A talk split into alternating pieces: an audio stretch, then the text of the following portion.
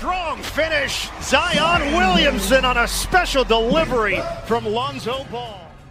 Up against O'Neal. They'll get it to Brandon. Brandon with two on the clock for the win. Yes, Got it! Two tenths of a second to go. Stats.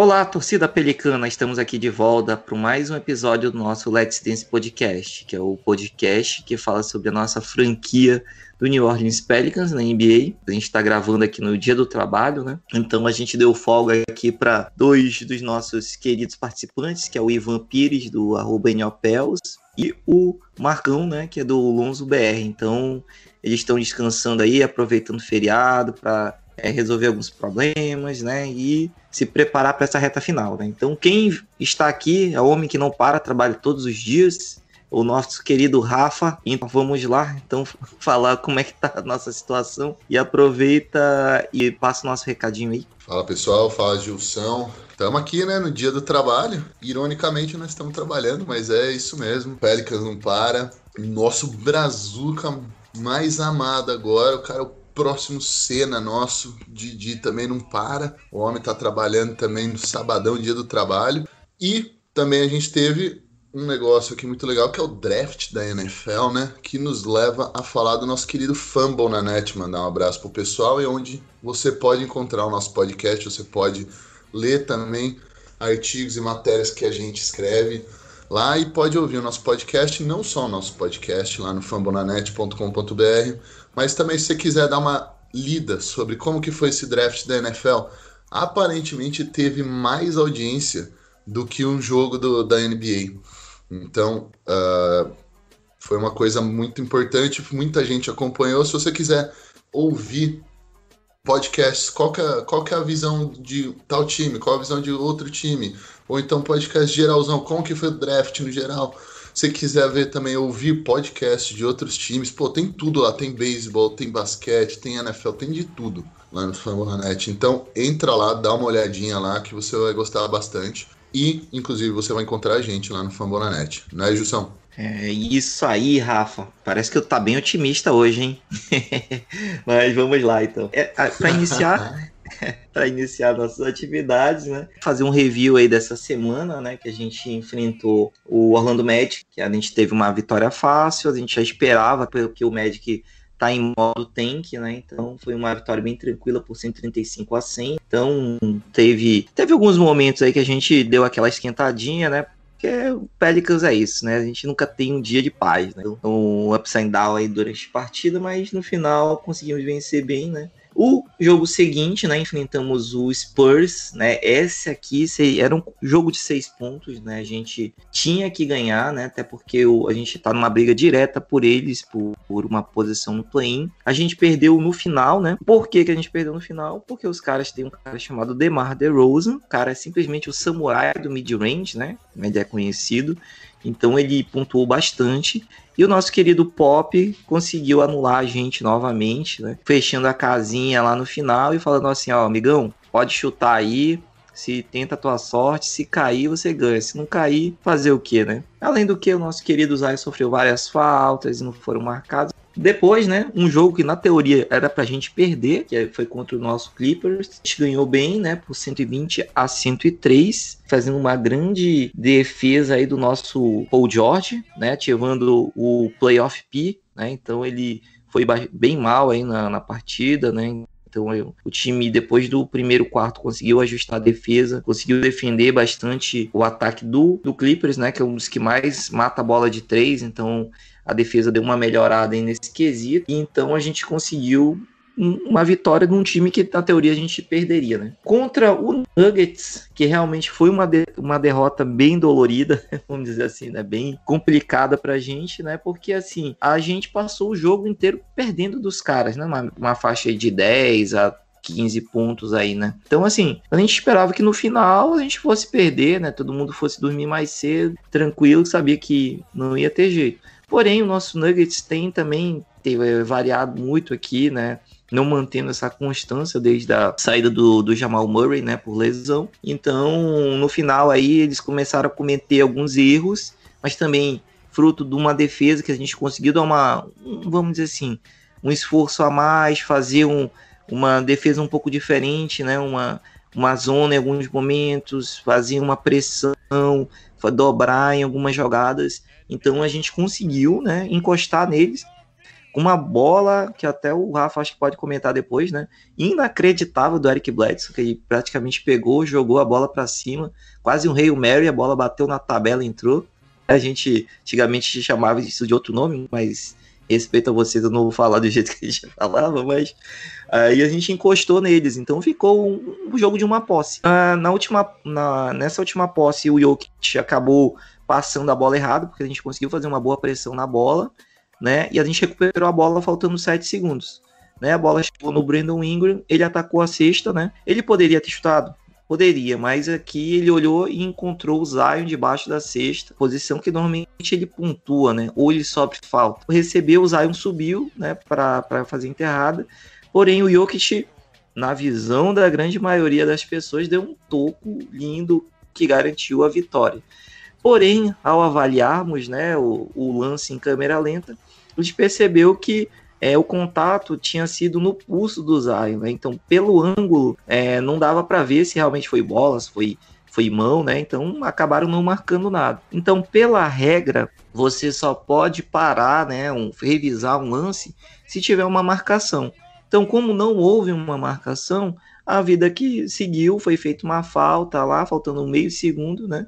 Mas não tinha mais tempo para fazer nada. Então, é, até no reporte, né, que é até um, um ponto bom para vocês que tiverem dúvidas sobre lances, é, a NBA depois de todos os jogos, ele faz uma análise dos últimos dois minutos, faz um reporte lá que ele fala se foi uma falta, se foi correto a marcação, se foi correto na não marcação, né? E nesse, nesse, nessa jogada crucial, né?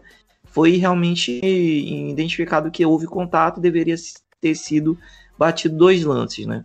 Ainda nesse último minuto, faltando 39 segundos, né? Campasso, né? Que ele fez a reposição da bola e, no caso, houve uma dobra do Ingram do Lonzo. E o que, que aconteceu? Foi marcada uma falta do Ingram por um contato no braço do Campasso. Porém, nesse relatório foi mostrado que, na verdade, quem originou o contato foi o Campasso, né? Que é um cara muito experiente, né? Mais de 10 anos aí de, de Euroliga, um cara muito experiente, né? Então sabe cavar essas, essas, esse tipo de contato, esse tipo de falta, né?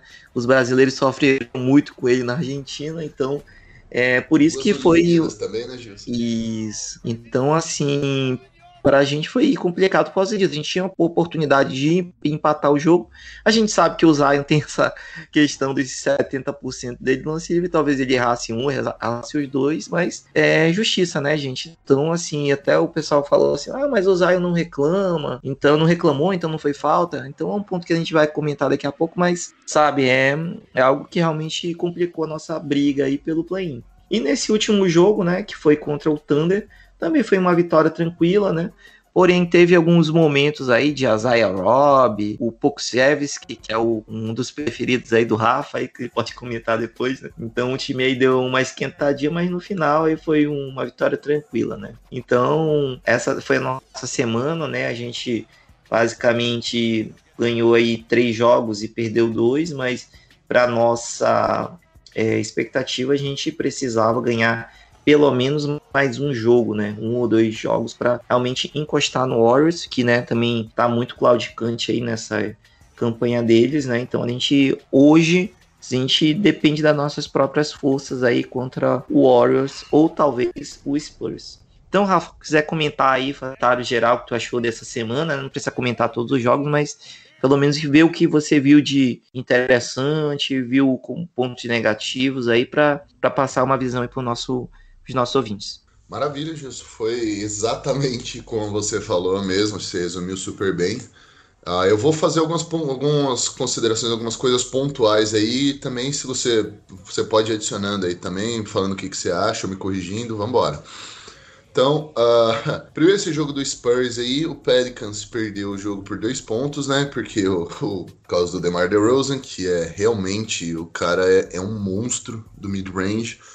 E ele virou um playmaker também, né? Ele tá distribuindo muita assistência, ele realmente tem a bola na mão para criar. pro, pro Spurs. Isso é, é bem diferente do que acontecia em Toronto, pelo menos com ele, né? Ah, mas o Pelicans continua. Quando ele começa a melhorar um, em algum quesito, parece que alguma outra coisa tem que piorar. Nunca pode melhorar tudo, né? Então o Pelicans ultimamente tem tido muitos problemas com turnovers e lances livres errados, né? Contra o Spurs foi um show de turnover, de lance livre errado. E quando você perde por dois pontos, você vê que são esses detalhes mesmo que faltam para te empurrar, né? Contra o Clippers, e a gente estava até brincando no grupo, né? Comentando que o, o Bledson a gente não sabe se ele tava com raiva, se era um revenge game dele do Clippers, porque caso você não saiba, né? O Bledsoe ele foi draftado pelo Clippers, depois ele foi trocado. Uh, quando acabou o contrato de rookie dele, ele foi trocado. Mas é, ele começou a carreira no Clippers. A gente não sabe se ele realmente estava meio que fazendo um teste ali, né? Se mostrando pro Clippers, do tipo, ei, troca por mim aí, pelo amor de Deus, me tira daqui, ou se ele só tava com raiva do Clippers, porque ele jogou muito bem naquele jogo do Clippers. Ele foi extremamente ativo defensivamente, tava tentando mesmo. Parecia até que ele se importava. Impressionante isso. Matou as bolinhas que ele tem que matar, atacou a cesta, fez os passes certos, ajudou no rebote, se manteve na frente do jogador dele. Ele atrapalhou bastante o Paul George. Um dos motivos do Paul George ter ido mal também foi a defesa dele. Então, é, não sei o que, que aconteceu lá, baixou, baixou o Drew Holiday né, no espírito dele ali, que ele jogou super bem. Depois contra o Nuggets ele já voltou a ser o bom e velho Bledsoe que a gente conhece, né? Matou aquele tabelão lá, mas só também, né? Não, não foi exatamente. Inclusive o Campazzo, Campazzo mandou um double-double, onde o principal defensor dele durante a noite era nosso amado All Defense Second Team Eric Bledsoe. Maravilhoso, merecido em cima do Drew, porque ó, o cara que não consegue parar o Campasso é defensor de elite. Né? O Campasso é quase um LeBron no ataque. Mas, de novo, o Pelicans uh, não jogou tão mal contra o Nuggets, mas, de novo, turnovers foram um grande problema para o Pelicans. Tem acontecido demais isso. Alguns passes, né? O Antônio Daniels nas transmissões tem falado cada vez mais isso também, né? De tentar um passe que não tá lá. Né? Principalmente pro Steven Adams, pro Zion, pros Bigs que estão lá embaixo. Tem uns, umas bolas forçadas que não dá para entender o que, que eles estão querendo fazer, né? Onde uh, o Antônio Daniels sempre fica revoltado e fala: mesmo que ele pegue essa bola, o que, que ele vai fazer ali? Tem três caras e ele tá embaixo da cesta, ali atrás da tabela. Mesmo que essa passe chegue para esses jogadores, o que, que eles vão fazer com a bola lá? Não, não se ganha nada. Então, muitos desses turnovers são assim: eles acabam sendo live ball turnovers, bola viva. Não são turnovers que a bola sai e aí o time tem que ir lá fora, o juiz tem que pegar a bola e autorizar a reposição. São turnovers que a bola tá pipocando lá na, na quadra, mudou de posse, mudou para outro time a posse e eles podem atacar a gente na transição. E aí a gente já viu né, que a defesa do Pelicans postada já é um desastre. Imagina em transição, então é um banho de sangue, né? E mesmo assim a gente conseguiu encostar no Nuggets também, porque eles tiveram inúmeros turnovers, muito turnover mesmo. O Jokic teve acho que cinco turnovers no jogo, apesar dele ser imparável. Sério, é, o Pelicans não defendeu mal o Jokic, mas o cara realmente está em outro nível. Ele é muito bom mesmo. E no final teve aquela falta lá, né? Eu ouvi algumas pessoas falando, né, de uma regra aí que a mão é parte da bola. E é engraçado, né, ver que se reclama muito que o Jokic não recebe as, as faltas que ele merece, e eu concordo, eu acho que ele apanha bastante mesmo lá embaixo no post. E por ele ser um cara muito forte também, ele não recebe as, as faltas que ele merece. Muitas das faltas são meio até gritantes, mas a juizada meio que releva por ele ser muito grande, ser muito habilidoso. Eu acho que por algum motivo assim a juizada não apita. Eu acho que não pode ter dois padrões, né? Dois pesos, duas medidas. Aquilo foi falta. Pegou braço, pegou mão, pegou bola, pegou né, pegou no quadril também quando o Zion estava no ar e o que fez contato quadril com ele também. É, foram, foram faltas. Aquilo foi falta, sim. A NBA concorda pelo jeito, né? Não adianta reclamar também agora, mas isso que você falou, Gilson, sobre o, o, o Zion não reclamar tanto, realmente é, é, verdade, né? Em algum, algum momento as coisas vão precisar mudar em relação a ele, porque ele. ele as pessoas vão, vão botar dessa maneira. As pessoas partem do princípio de que ele já arremessa muitos lances livres por jogo, Então não dá para dar mais lance livre para ele, porque senão fica desigual com os outros e não tem nada a ver.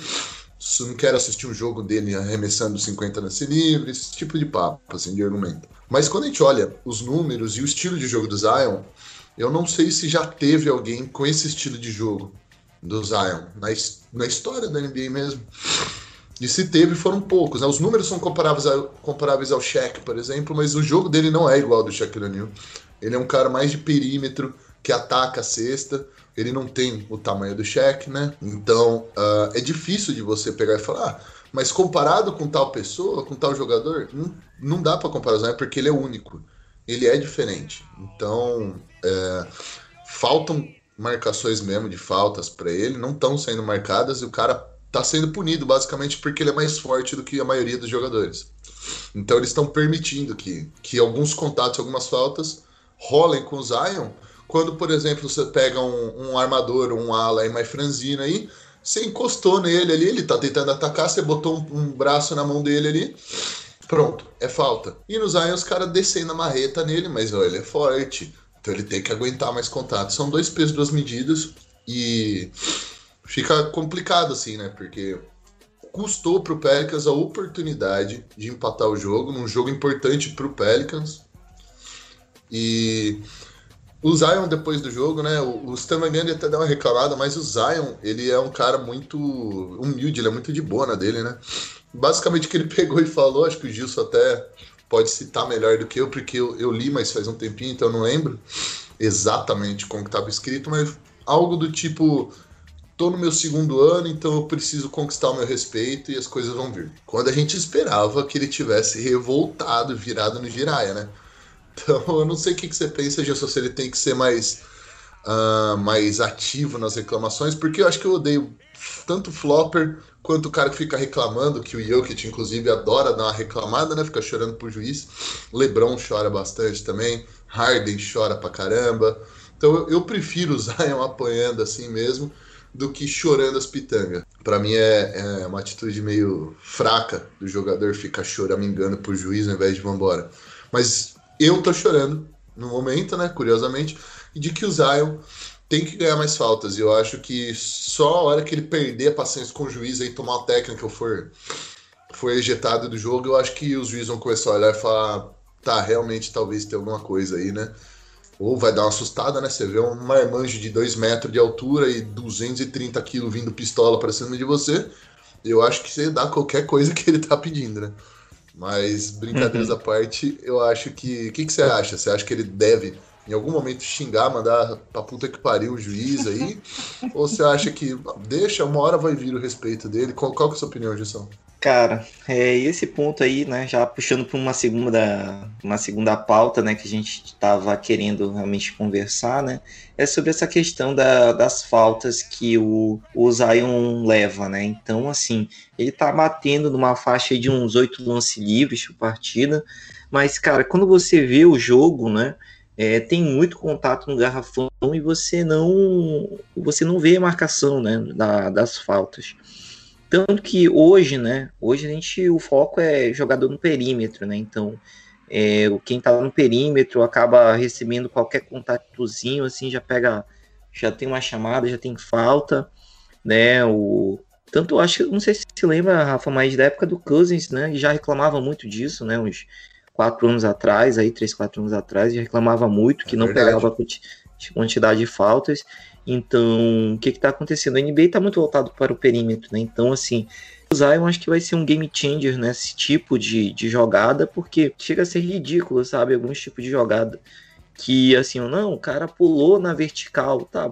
Tudo bem, pulou na vertical, mas tem um contato no quadril, como o Rafa falou, tem outro tipo de contato, né? Então é um negócio meio complicado sobre, sobre esse tipo de marcação, né? O Rafa falou assim que não gosta de ver jogador chorando, mas, cara, hoje o, a arbitragem, a NBA como um todo, ela só, só marca realmente quando o jogador chega naquele nível de estrela. Então você vê o Luca, o Luca no segundo ano, ele até hoje, cara, quando ele tem alguma coisa que não é marcada, ele faz um show, ele faz, porque é da natureza dele. Então hoje ele está tendo muito mais marcações que ele tinha ano passado ou anos anteriores, né? Mas por quê? Porque ele vai ganhando isso. O próprio Jokic também, por jogar no garrafão também tem muito contato, tem coisas que ele recebe falta, tem coisas que não recebe falta. Então, eu creio, né, que vai algum momento na, nas discussões né, da liga que vai ter que ter realmente algum tipo de avaliação com relação a esse tipo de contato. Porque como o Zion ele tem essa questão de ir né, para o contato com os adversários, sempre tem aquela questão, tá, o cara estava em movimento, o cara ocupou espaço primeiro, é falta de ataque, né? Porque, pô, você bater com um cara que tem 130 quilos, com um armador que tem uns 80, 90, com certeza o cara vai, vai ser. Isso aí não tem como, é regra da física, né? Dois corpos não podem ocupar o mesmo lugar ao mesmo tempo, né? Então vai ter uma movimentação, vai ter uma falta. Então, assim, o cara não é um flopper, então ele não fica pedindo falta, não fica reclamando, ele fica rindo. Mas parece que esse jogo contra o Nuggets parece que já deu uma instalada, né, no, no modo operandi dele. Então, nesse último última partida contra o Oklahoma, já teve algumas jogadas que ele já reclamou, levantou os braços, argumentou. Então, eu espero, né, não que ele vire um, um chorão, né, mas que ele faça valer, né, os, os contatos que ele recebe para que ele possa realmente ter a quantidade de, de lance livres, de faltas marcadas, né? Então, que as defesas elas já estão começando a se é, organizar de uma forma que ele sempre tem alguém na cobertura do Zion, né? Sempre tendo fechar o garrafão, então cabe agora ao sistema do, de ataque do time propiciar para ele esses espaços, né? Não simplesmente pegar e abrir quatro jogadores, porque a gente não tem quatro bons chutadores. Né? Então a gente precisa movimentar a bola, a gente precisa cortar para cesta. Então você vê essa, essa diferença, sabe? Quando tem o William Hernan Gomes e quando tem o Adams. Quando tem o Adams, o Adams faz mais é, bloqueios para que o Zion passe, mas tem determinados marcadores que acabam não caindo essa jogada, né? E acaba aglomerando mais ali, né? Né, aquela região do garrafão. Já quando joga com o Willy ou com o Jax, eles sempre estão se movimentando, né? O Willy mais se movimentando bem, mas sempre tá naquela dunk spot, né, que a gente chama. Então acaba o Zion acaba encontrando ele, né, para fazer algum tipo de assistência, né? E já o, o Reis não, ele tem ele se movimenta sempre também na direção da cesta, então acaba gerando aquele segundo desatenção do cara que está fazendo a cobertura, então o Zion consegue atacar um pouco melhor. Então, assim, a mudança que a gente já está vendo, eu espero que nesses próximos jogos, principalmente contra é, os jogos valendo mais contra o Warriors e, e, contra os outros times que a gente vai falar daqui a pouco, né, da nossa próxima semana, que ele possa realmente pedir mais e receber as chamadas que realmente ele merece. Então, a gente espera que tenha essa mudança, né? É, contra o próximo adversário que a gente vai pegar, contra o Wolves, a gente sabe que o Chris Finch, já ter né, treinado ele, vai fazer uma defesa lá bem fechada, bem cerrada dentro do, do garrafão. Então, quando faz essa zona ou quando faz essa, esse bloqueio Giannis, né? Que é quando eles botam três, três marcadores, é como se fosse uma defesa 3-2, né? Na, na, frente da entrada do garrafão. Então, acaba fazendo com que o Zion faça passe a bola, né? ou que dificulte a linha de passe. Então precisa realmente ter essa movimentação dos jogadores, cortar para a cesta, não ficar só paradinho esperando a bola. Não, tem que fazer um, um corta-luz, tenta fazer um, um corta-luz espanhol, né? Que é também um que pode favorecer ele, sabe? Então tentar ser mais criativo nisso, né? Nesse ponto, São Van Gundy realmente ele não tem uma mente como o Alvinho, né, Rafa? O Alvinho, com certeza, para esse tipo de jogada ele ia, ele ia ajudar bastante nesse. Mas assim, eu acredito que ele vai ter os, as chamadas que ele, ele merece, né? Começando a partir de agora, né? Talvez a gente possa se enganar um pouco nesse final de temporada, mas pro ano que vem a gente espera que ele tenha um tratamento diferenciado. Dando sequência aqui, né? Nossa discussão, vamos falar um pouquinho sobre essa mudança da defesa do Pelicans, né? O, nesses últimos 15 jogos, a defesa ela melhorou, ela tá entre as top 4 aqui, né, de dentro da liga. E pegando um dado assim um pouco mais ampliado, né, depois do, do All-Star Break, né, depois daquela fatídica partida contra o Minnesota que a gente foi destruído, né, a nossa defesa ela tem ficado na faixa do top 10, né? Hoje ela tá uma sétima melhor defesa da liga, porém nosso ataque ele piorou bastante. Ele é somente o 17. Mas o que, que a gente vê nisso aqui, né, pessoal? Que a gente realmente tem melhorado, desde a entrada do Najee Marshall, né, que ele entrou a 16 jogos, Então ele tem contribuído bastante nessa energia, né, que a gente precisa na, na defesa, sabe? E fazendo com que a, as defesas, né, é, por exemplo, quando, quando a gente pega os times que tem um arremessador livre, o Air Open Shoots, né? Antes do All-Star Game, a gente permitia que os caras matassem 40% dessas bolas, chutando 21. Agora, depois do, do All-Star, é, esse rendimento ainda tá alto, mas já caiu para 36%, e é, chutando só 16 bolas por jogo. Também, assim, quando a gente compara, né? A gente era o 29 e agora a gente caiu para 15, permitir esse tipo de bola, né? Então, antes do, do All-Star All Break, a gente, nosso defensive rating era de 116.3. Agora a gente está numa faixa de 110. Né? Então, essa queda ela reflete também na melhoria da campanha do time, né? Então, assim, qual que é o que a questão agora? É justamente a queda no ataque. Por exemplo, em algumas partidas, né, dessas que são definidas no final, a gente acaba acabando estagnando né, o ataque, acabando não deixando com que o Zion fique nas condições ideais, que o Ingram não fique nas condições ideais, mas isso também tem muito das é, do que tem é, de desfalque, né? Então a gente perdeu o Hart, né? A gente perdeu o Nikhil, né? O Lonzo perdeu 11 jogos, o próprio Ingram perdeu 5 jogos, o Zion perdeu 3 jogos. Então essa queda também de rendimento no ataque também teve muito por causa disso. Então, assim, Rafa, o que que tu tem achado realmente? Isso é só no papel ou você tá vendo que essa evolução realmente está acontecendo com relação à nossa defesa, né? Que o ataque, eu creio que com os retornos a gente vai voltar pelo menos para fi figurar entre os, os top 10, né? Mas com esse pace um pouco mais baixo, mas também com essa defesa um pouco mais aguerrida, um pouco mais comunicativa. Não sei, tu tem visto aí essa evolução ou é mesmo tá só no papel? Então, eu acho que a defesa tá naturalmente tá melhorando um pouquinho. É, por incrível que pareça, eu acho que o Zion melhorou defensivamente bastante. Não tá bom ainda, não confunda. Melhorou com tá bom. É porque tava abismal, tava horroroso no começo da temporada. Ele era realmente um problema, tanto que tinha que tirar ele no fim dos jogos, porque ele não conseguia marcar. Simplesmente, se você queria ganhar um jogo no fim, tava apertado, para defender tinha que tirar o Zion de quadra. Então, melhorou bastante. Eu acho que ele tá aprendendo a se posicionar melhor, a, a entender os ângulos que ele vai ser atacado, o que, que os caras querem fazer contra ele. E eu acho que isso ajuda bastante, sim. É mas não, sozinho não é um motivo para impulsionar para uma defesa top 5 da NBA nesse último período, com certeza. Eu acho que o Lonzo voltando também para a quadra, né, ajuda o Pelicans também, apesar de eu não ser o maior fã dele, nem achar ele tudo isso defensivamente, mas ele é melhor do que qualquer opção que a gente tem defensivamente hoje, com certeza. Uh, mas eu realmente acho que não tem tanta coisa que o Pelicans fez assim talvez tenha enfrentado ataques menos potentes, ou talvez esteja num daqueles momentos outlier fora da curva, né? Em que não é o, o que.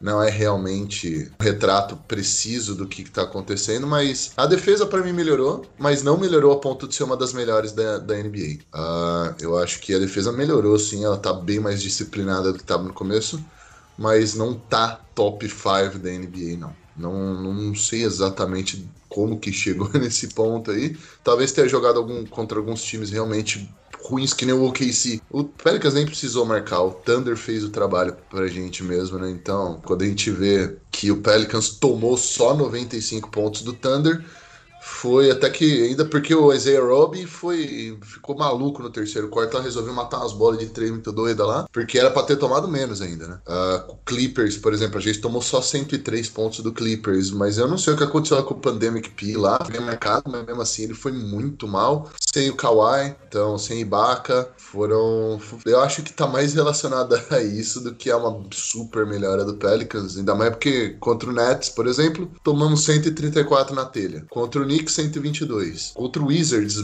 semana, na semana anterior tomamos 117, 116 do Knicks, 116, 110 do, do Kings, 139 em dia 7 de abril do Nets. Então eu não sei assim se tá tão relacionado.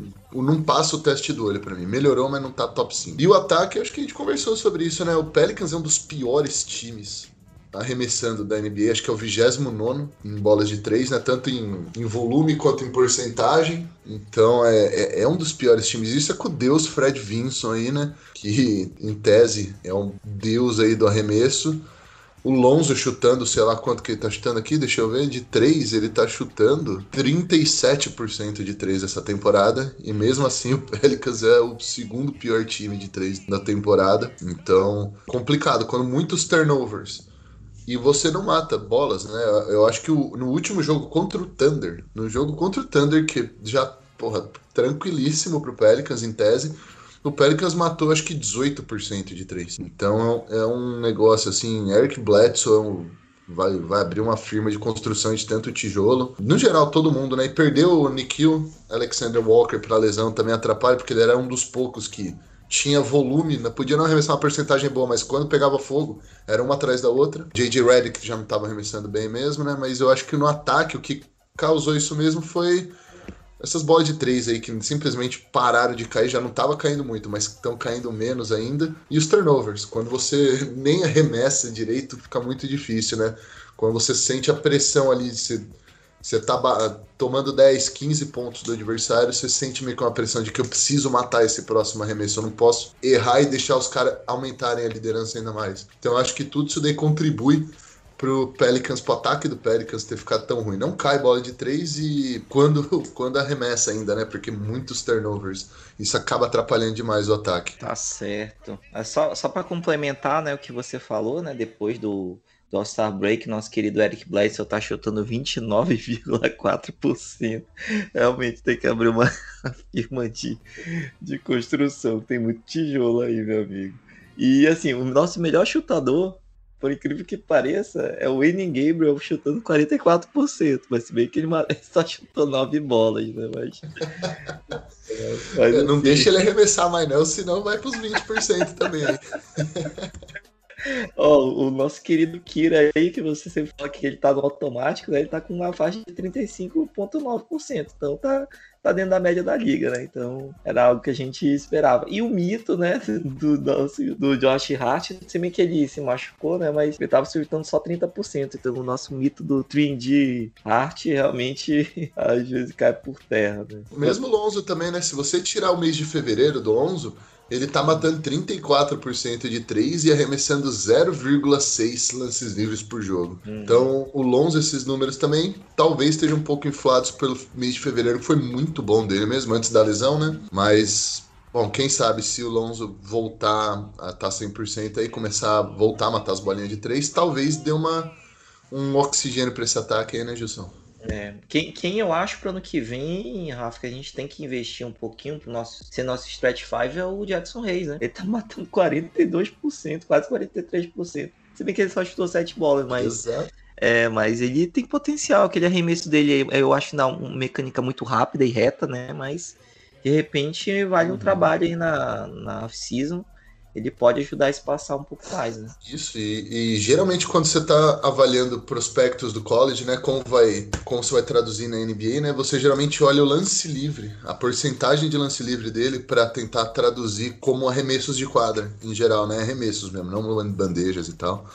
E a gente vê que o, o lance livre do Jackson Hayes melhorou muito do ano passado para esse, né? Então hum. talvez seja um bom indicador aí realmente, Gilson, de que talvez afrouxar um pouco a coleira aí, deixar ele arremessar uma outra bolinha aí do corner livre. Realmente pode ser uma avenida aí. Uhum, com certeza. Beleza, gente. Então, assim, né? O nosso último tópico aqui, né? Que a gente vai discutir essa semana é. Próxima semana, vamos dizer assim, né? A gente quer passar para vocês um panorama de como que vai ser os próximos jogos, que agora, vamos dizer assim, nesses próximos quatro jogos aí, né? A gente vai definir como que vai ser a nossa situação, se a gente tá, vai ter uma chance de brigar pelo play-in ou não, né? Chutar logo balde e deixar essa molecada se desenvolver. Então a gente vai enfrentar o Timberwolves o, no, nesse primeiro dia de maio, né? É, a gente, pelo menos os últimos jogos que a gente teve com eles, a gente foram derrotas aí horríveis, né? Então os caras realmente sabem se aproveitar, fechar casinha, falam assim, ó, pode chutar aí, tenta a sua sorte, se você conseguir aí, beleza. Se não, é, não vai ter cesta fácil, né? E dois jogos seguidos contra o, o Golden State. Golden State realmente tirando o Curry aí, realmente tá uma decepção essa temporada. Então vai depender muito de como que a gente vai defender esse Steph Curry, porque na, no ataque a gente vai ter que punir muito no, no garrafão. Conhecendo o Steve Kerr também vai ser complicado. Draymond Green vai colar no Zion e também é, é, ele deve fazer uma cobertura ali ou com o Andrew Wiggins ou com o Looney ou outro, né, para congestionar aquele garrafão. Então a gente vai ter que tá, fazer uma outra tipo de movimentação. O Ingram acho que vai ter que tentar ser um pouco mais objetivo. Né? A gente quando está gravando aqui depois de um jogo inacreditável do Jason Tatum, né? Que fez 60 pontos, né? Fez um comeback de 32 para cima do, do Spurs. Então, assim, a gente precisa que o Ingram seja mais vertical, né? Ele não seja tanto fazer muito, vamos dizer assim, tentar driblar muito, tentar segurar muito a bola, tentar ser um pouco mais objetivo, para tentar se aproveitar mais de, das opções e contribuir com o time aí para para a gente tentar aí ganhar esses dois jogos. Porque a gente ganhando esses três jogos, né? Ou pelo menos os dois, a gente, em caso de empate, a gente já tem o tie-breaker, né? O que é o tie-breaker, gente? É quando empata, né? Quem tem mais vitórias, né? É o que vai, vai se classificar, né? Então, esses próximos três jogos aí vão ser muito importantes, né? Que depois a gente pega o 76 que realmente vai ser aquela briga dentro do garrafão, como a gente teve no primeiro jogo, e Hornets vai fechar a semana, né? Então vai, a gente vai jogar tudo nesses próximos cinco jogos aí. Daí a gente vai ver se realmente chuta logo o balde, dá tempo pra molecada ou não, né? Então, Rafa, qual que é a tua aposta aí? Vamos. A gente já desiste ou realmente ainda tem alguma chance aí?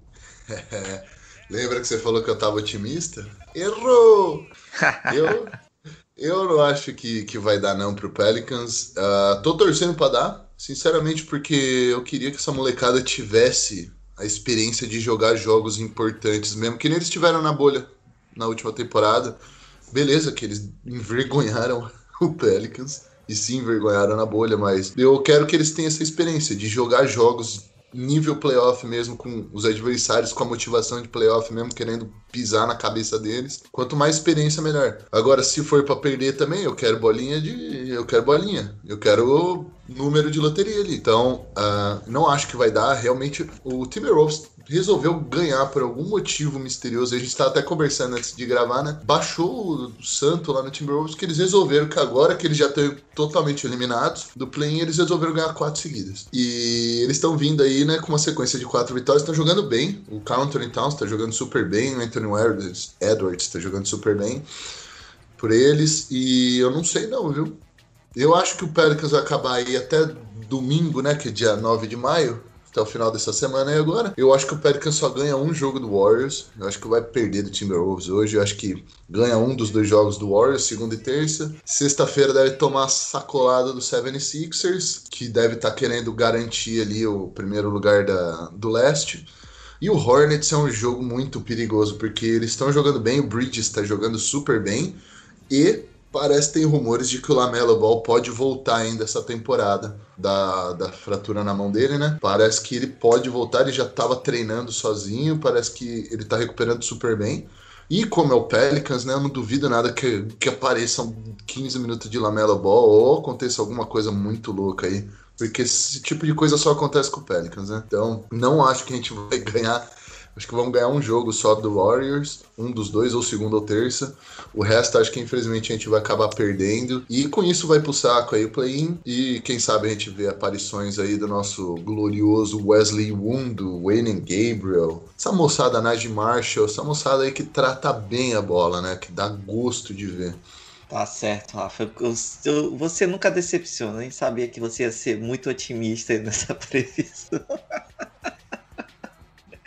Desculpa, Ivan. Eu, eu, tentei aqui, mas não consegui. Infelizmente. É muito Hoje sim, hoje não.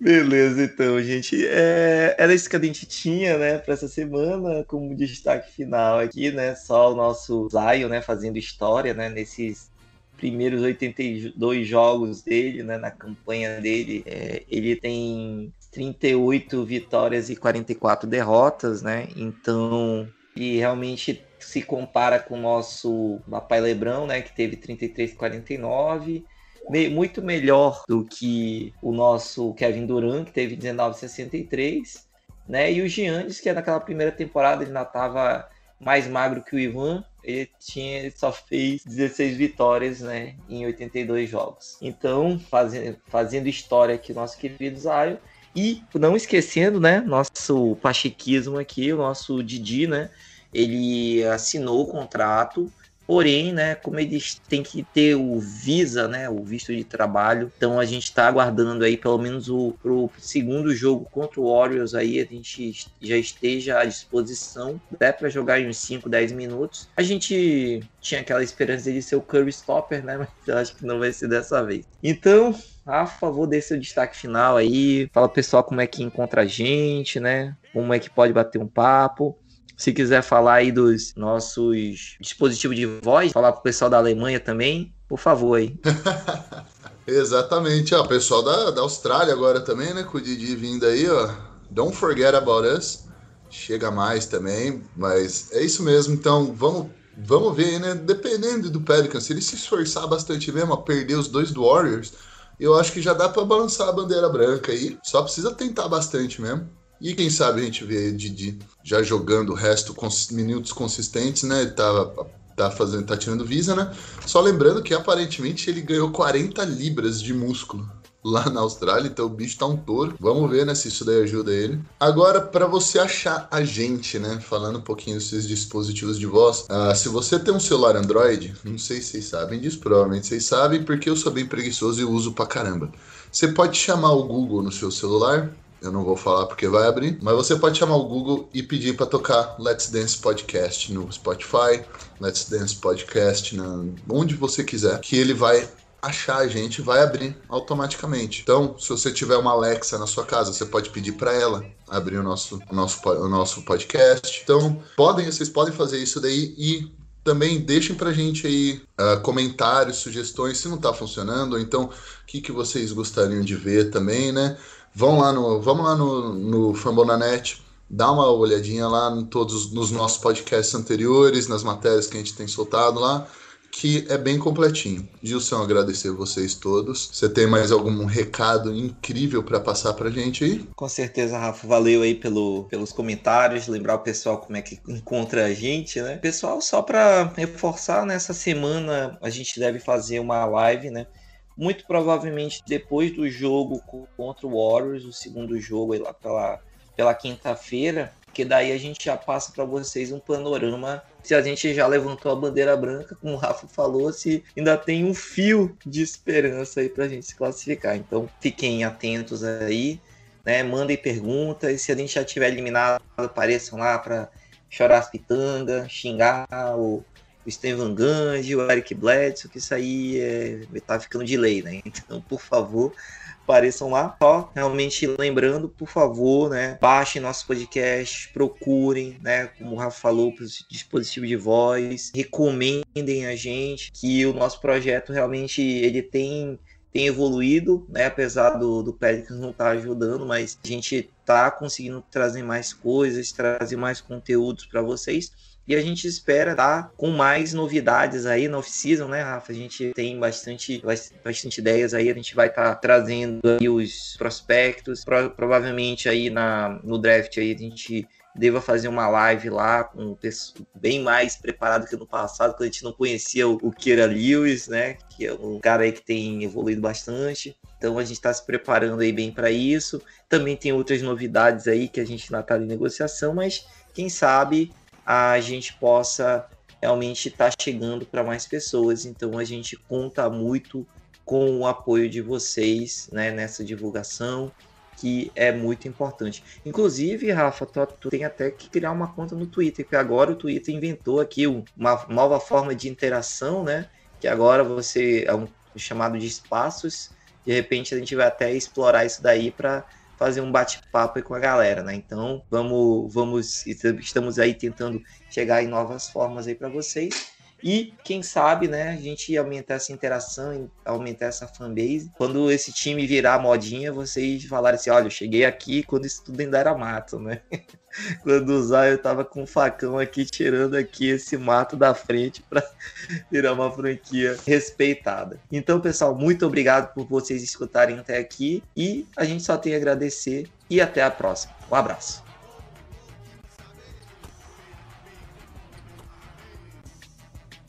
Esse podcast faz parte do site Fambonanet. Acesse fambonanet.com.br.